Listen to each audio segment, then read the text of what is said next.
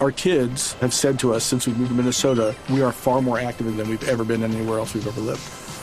Moving to Minnesota opened up a lot of doors for us. Just this overall sense of community, the values that, you know, Minnesotans have. It's a real accepting, loving community, especially with two young kids. See why CNBC ranks Minnesota number four best state to live and work. A great place to work, an even better place to live. ExploreMinnesota.com slash live. Y precisamente en este momento vamos a poner en el diván a una persona que nos va a dejar muchas lecciones. Y ayer estábamos hablando un poco de la columna de, del blog de Margarita Rosa de Francisco. Y quiero tomar unas palabras de ese blog de Margarita que lo, de verdad que lo escribe con mucho sentimiento. Uy, es tremendo. Blog. Es muy bueno, es muy honesta, es muy descarnada. Y aquí les voy a leer unas frases que uno dice, ¿cómo es posible que una mujer tan hermosa que la tenemos, que en el desafío, que en Marruecos, que todo esto, escriba esto? Ella dice lo siguiente. ¿Cuántas veces reaccionamos inadecuadamente como si de pronto una bestia cavernaria que domitaba en lo profundo de nuestro pantano psíquico saliera como un monstruo y nos revelara un ser que no conocemos? Esto es lo que dice Margarita Rosa con su carita angelical, mm. sus ojos divinos, pero a todos nos pasa en algún momento. Y precisamente para hablar sobre cómo controlar ese monstruo, cómo controlar esas emociones, tenemos a Eduardo Navas, quien está hoy en el diván. Eduardo, muy buenos días. Eduardo es psicólogo social, también es capacitador empresarial. Él busca que haya alto rendimiento en las empresas y también es escritor. Él ha escrito libros eh, como Stratus Pilatus, que este me fascina porque es mucha apariencia y poco dinero en el bolsillo.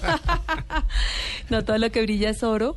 Y tiene otro que es Naciste para triunfar. Así que estamos muy contentos de tener en este momento a Eduardo Navas. Eduardo, muy buenos días y bienvenido a Blue Jeans. Hola Claudia, buenos días y un saludo para todo el equipo periodístico que se encuentra allí y para todos nuestros amables televidentes.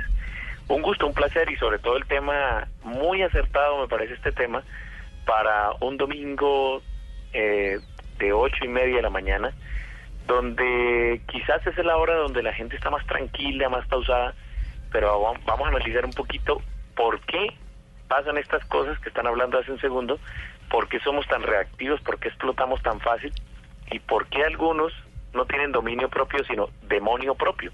Así es, así es. Básicamente, qué bueno poder compartir este tema esta mañana. Y la pregunta de la gente es, pues digamos, cada uno sabe cómo está, unos demonios más grandes, unos monstruos más pequeños, otros más irascibles, pero ¿qué hacer para controlarlo, para contenerlo? ¿Qué puede hacer uno para, para domarlo un poquito? Pues mira, eh, es como, siempre me gusta poner un ejemplo, como cuando, eh, cuando uno maneja, normalmente la persona que, que maneja y visualiza por ejemplo, dice, voy a visualizar que me quedo sin frenos. Y entonces la persona como que dice, bueno, yo lo que ¿qué haría si me quedara sin frenos. Bueno, lo primero que haría eh, de pronto sería sacar el cambio, poner un cambio más eh, fuerte para que el carro se frene solo. Eh, intentaría, no sé, estrellarlo contra X cosas. es decir, si la persona planificó qué pasaría si va manejando y se queda sin frenos, probablemente cuando le ocurra o si le llega a ocurrir, su subconsciente inmediatamente tiene la respuesta y dice, pero yo ya practiqué esto y puedo hacer esto. ¿sí? Realmente lo que la persona puede hacer es siempre eh, conocerse a sí mismo, saber qué podría pasar si, cómo me manejaría en esta circunstancia si, es decir, visualizarlo antes, tenerlo, ah, tener claro cómo voy a reaccionar cuando tenga algún problema. Por ejemplo, cómo reaccionaría si me atracan en la calle. Eso se puede practicar. Es decir, se puede visualizar cómo se va, cómo se va a responder para cuando le ocurra no vaya a salir con una respuesta distinta. Eso básicamente es lo que se puede hacer primero. Lo, siempre dicen cuente hasta 10, haga esto, pero en el momento siempre salta el, el, el, enanito eh, de pronto iracundo, ese demonio propio que decimos. Pero si lo tenemos ya, digamos, entrenado, ya sabemos cómo queremos reaccionar, lo más probable es que seamos así pero dicen que son como unos tres segundos y que las amígdalas tienen un papel muy importante en disparar todas estas emociones. Pero digamos que tú lo tienes visualizado, pero en ese momento te cerraron, pasaron, la persona grosera. ¿Qué se hace para controlarse en esos segundos? Porque lo otro es más racional y es anterior, pero en el momento en que se dispara la fiera salvaje que, que, que, que- El monstruo que vive en mi interior. y que- y que especialmente en esas horas de trancón, cuando te cierra la buceta y luego viene el taxi, ahí, ahí, ahí ¿cómo se hace, Eduardo? Sí, mira, eh, eso, lo que tú estás diciendo es como cuando me hizo acordar de una historia de un señor que va manejando eh, por una carretera oscura y de momento viene otro carro de frente y casi se estrellan los dos. Y el otro hombre le grita al que va manejando aquí, le dice, cerdo. Y el hombre se voltea a gritarle y, y empieza a insultarlo, más cerdo será usted, animal, no sé qué, y de momento voltea a mirar otra vez al frente y ¡pum! se estrella contra un cerdo, contra un animalito que venía por ahí, ¿no? Eh, Eso nos pasa muchas veces. El, el, a veces la vida, Dios, como lo queremos llamar, nos quiere mostrar algo que está adelante, que hay un peligro, que hay algo que puede pasar, pero no lo, no lo entendemos, no leemos bien el, el, el mensaje que nos están dando.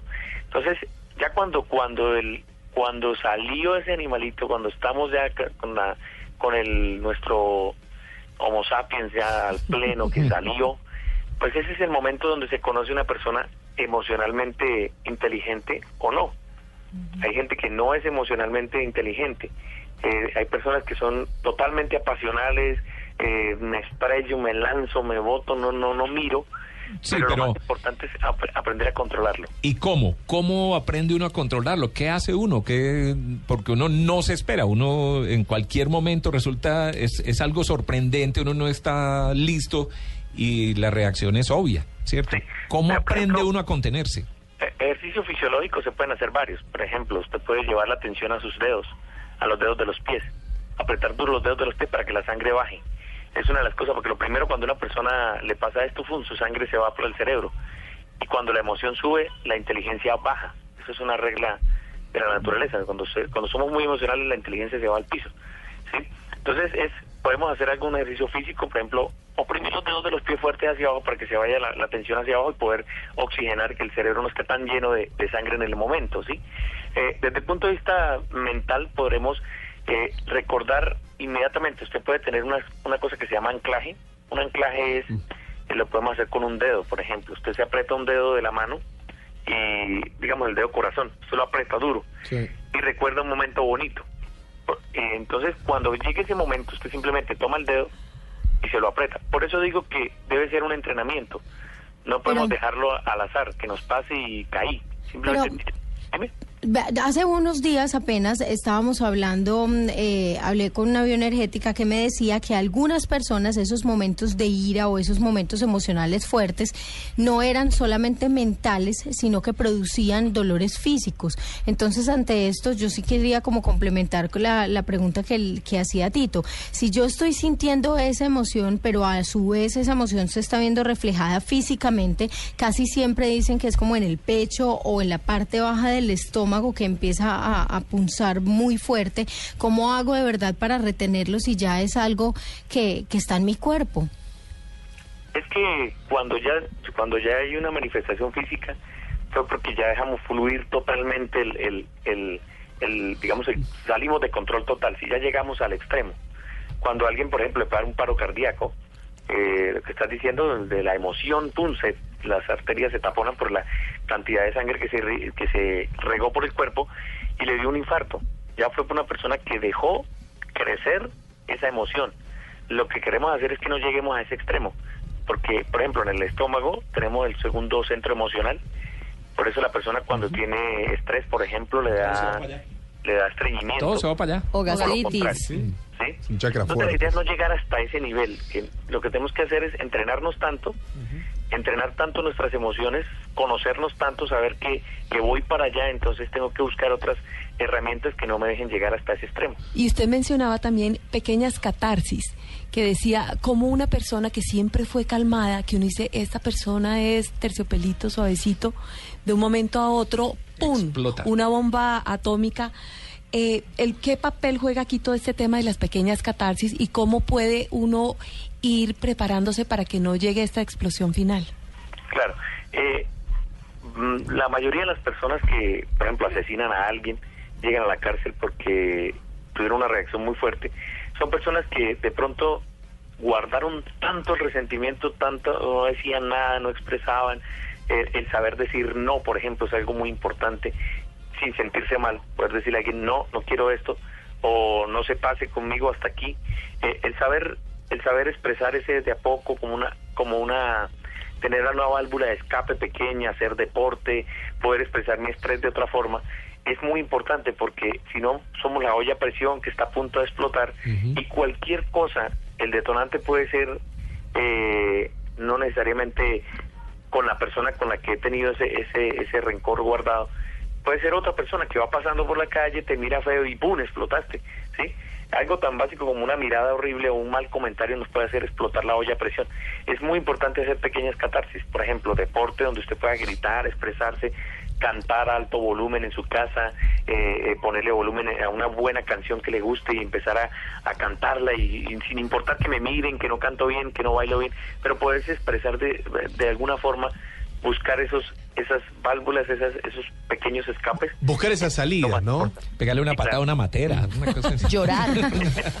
Pobrecita la matera. Ahí Bueno, hay que, ahí hay que recordar, eh, por ejemplo, que las cosas que se dicen pueden ser muy exageradas a veces. Y ahí hay que recordar esa película argentina de hace muy poco, Relatos Salvajes, Claro. en la que eh, el hombre pone una bomba y todo el mundo quiere liberarlo porque todo el mundo sintió en algún momento que quería poner la bomba también. Claro, y que, to- y que todos también, doctor Navas, eh, digamos, eh, a diario siempre tenés esas situaciones en la calle, ¿no? Como decían recién a Claudia. Y en la El- casa. En el call center. En, en la, en la casa, los call centers que te quieren comprar, que, que quieren que le compres Que de le todo y no tenés plata y no sabes de dónde sacar plata para comprar al chico del call center. Bueno, la, la situación es saber que existe ese tema y, y como bien decías, eh, saber que existe ese, ese detalle de tu personalidad y demás. Ahora, ¿Cuánto, digamos, uno, uno haría la pregunta, ¿cuándo uno debe acercarse a alguien para que lo asesore, para que lo ayude, para que lo colabore en estas manifestaciones que, que ve que, que- que está sucediendo a diario, digamos? Porque hay personas que creen que todo el mundo los está atacando todo el día. Sí, sí, realmente eh, se vuelve enfermizo o se vuelve una patología. Exacto. Primero cuando es recurrente, cuando ya vemos que, que es constante, que me está sucediendo, o que me encuentro deprimido por mucho tiempo, porque todos tenemos derecho a deprimirnos. Créeme que yo me he deprimido, eh, me he desmotivado, a pesar de que trabajo en este tema, a pesar de que todo el tiempo lo hablo, que lo busco, que lo escribo, eh, realmente todos tenemos derecho a deprimirnos, a tener pequeños bajonazos emocionales. Pero lo que hay que aprender es a decir, bueno, yo voy a deprimirme hasta el lunes a las 9 de la mañana y le doy una, una norma a mi mente, le digo, depresión hasta el, hasta el domingo, hasta el lunes 9 de la mañana. Sí, más En una programación Se hace una, neurolingüística se- también. se hace una Exacto. cita con la depresión y con la rabia. Sí, pero hay que hacerlo Exacto. también, Sí, hay que disfrutársela, decir, bueno, me la voy a gozar, porque hay gente que, que dice, estoy deprimido, pero no me mire, no, no, no quiero que nadie lo sepa, que no me vean llorando, o sea, ¿por qué? O sea, yo puedo hacerlo, me deprimo, pero digo, hasta el lunes, ¿sí? Entonces, Como a dice- veces la apariencia también hay, la apariencia emocional también existe, cuando nos ponemos una careta, ¿cuántos actores famosos hemos conocido? Bueno, hace poco se suicidó uno, ¿no? Que, que mantuvo esa careta muchos años y, Sí, y de momento, se suicidó. Como dice Facundo Cabral, no estás deprimido, estás distraído. Está O decía. distraído porque no vemos las que hay al lado. Así es, así es. Pues doctor Eduardo Navas, muchísimas gracias porque nos dejó con muchos tips aquí en la cabina, dejó a todo el mundo tocándose los dedos de la mano, Om. así, om, eh, los dedos de los pies. Si estamos con nuestros jefes en una reunión ejecutiva, ¿cómo hago para tocarme los pies en ese momento? Me llegó la duda. Pero los no, dedos de los cerrarlos, pies Es cerrarlos, Ah, es cerrarlos. es cerrarlos. Abajo. y los pies de O los dedos dedo. abajo. Y ahí nadie o se sea, da número cuenta. uno, le digo, píseme el pie. O le pisan el pie o se jala el lo, dedo. lo- lo más importante es utilizar la técnica del pato. El pato en el lago, eh, el patico destila un pequeño eh, aceite. Las, a las plumitas del, del pato tienen la bendición de que ellos botan aceite y el agua le resbala. Así es. Eh, un poquito como el efecto teflón. Exacto. El efecto teflón que nada se pega. Una oportunidad Muchísimas de negocio ahí.